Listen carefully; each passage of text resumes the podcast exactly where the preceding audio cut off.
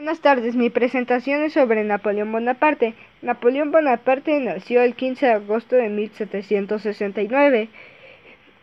Fue un militar y estadista francés, general republicano durante la Revolución y el Directorio, artífice del golpe de Estado del 18 de Brumario, que lo convirtió en Premier Consult eh, de la República el 11 de noviembre de 1799 y consul vitalicio el 2 de agosto de 1802, hasta su proclamación como emperador de los franceses el 18 de mayo de 1804, y fue coronado el 2 de diciembre.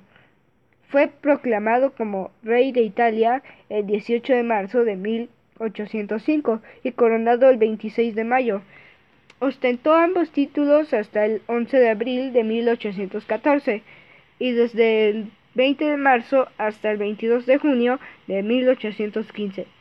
Durante poco más de una década tomó el control de casi toda Europa occidental y central, mediante una serie de conquistas y alianzas. Solo tras su derrota en la Batalla de las Naciones cerca de Leipzig en octubre de 1813 se vio obligado a abdicar meses más tarde.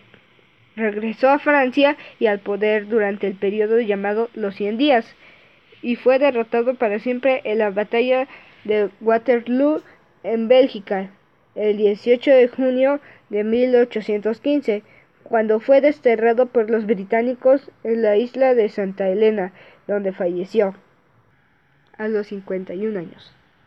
Napoleón es considerado uno de los mayores genios militares de la historia ya que ha comandado campañas bélicas muy exitosas, aunque con ciertas derrotas igual de estrepitosas. Sus agresivas guerras de conquista se convirtieron en las mayores operaciones militares conocidas hasta ese momento en Europa, en las que involucró un gran número de soldados jamás visto en los ejércitos de la época.